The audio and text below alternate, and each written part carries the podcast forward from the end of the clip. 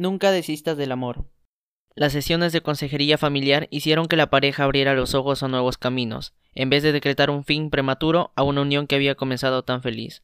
Como resultado, tomaron algunas medidas prácticas. Para aliviar las deudas, Javier decidió vender el segundo auto y usar el transporte público para ir al trabajo, dejando el otro vehículo para Flavia.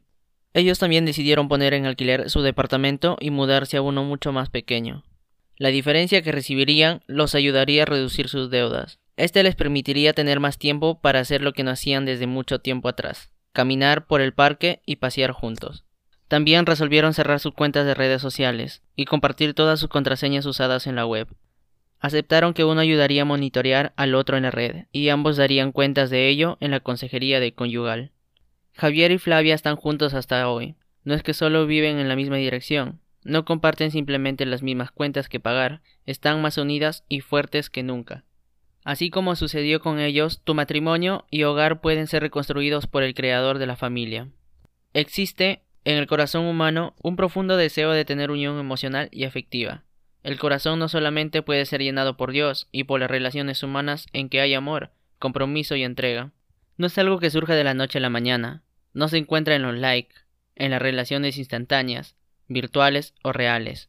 El amor que llena la vida es, en realidad, una construcción que nunca tiene fin, en las palabras de la educadora cristiana Elena White. Los que se casan ingresan en una escuela en la cual no acabarán nunca sus estudios. Esta misma autora también aconseja a todas las parejas que nunca desistan del amor.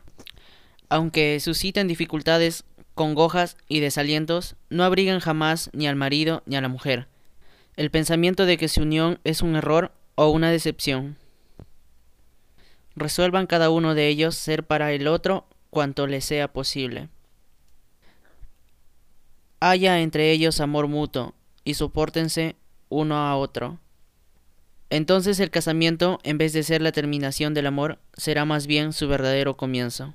Deja de lado todo lo que se aleja de tu cónyuge y de tu familia. Dedícate a quien realmente importa.